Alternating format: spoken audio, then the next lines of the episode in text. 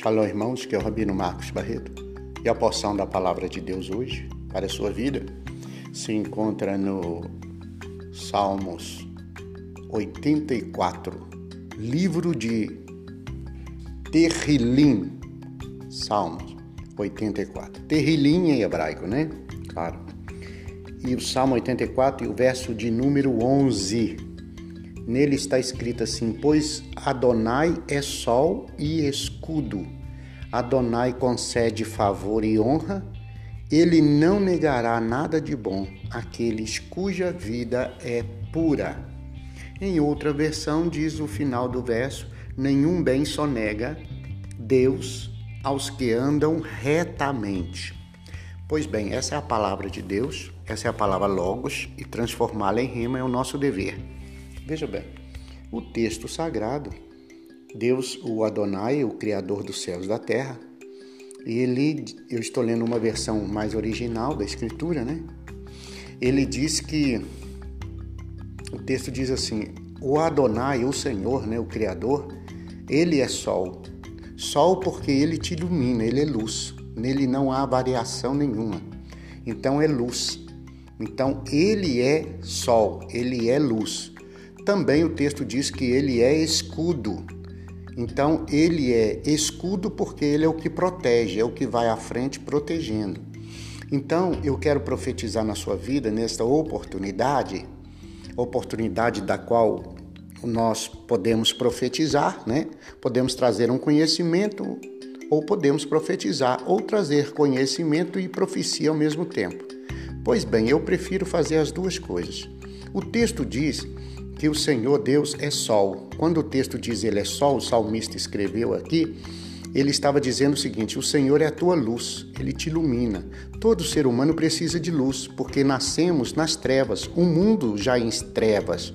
Rabino, mas eu criei os meus filhos na, igreja. Na, Bíblia não, a Bíblia não diz nada disso. A Bíblia diz que o mundo já em trevas. Agora, nós podemos e devemos andar, né? Você pode andar em luz. Você pode viver na luz, você pode amar a luz, você pode seguir a luz. A luz é o Senhor, né? O Senhor é o sol, né?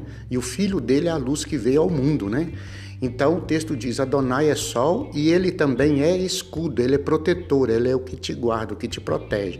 Então que ele se torne a sua luz cada dia, ele se torne o sol da sua manhã e quando faltar a luz do dia, que o Senhor possa iluminar os seus olhos e o seu entendimento e a sua vida. E ele é escudo porque ele te protege, protege a sua casa e sua família.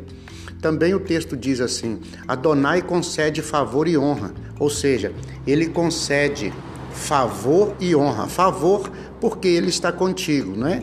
Porque toda alma que pecar, essa deverá morrer. Mas o Senhor te guarda, porque ele, o favor dele te alcança, né? O favor dele é a bênção dele, é a misericórdia dele, né?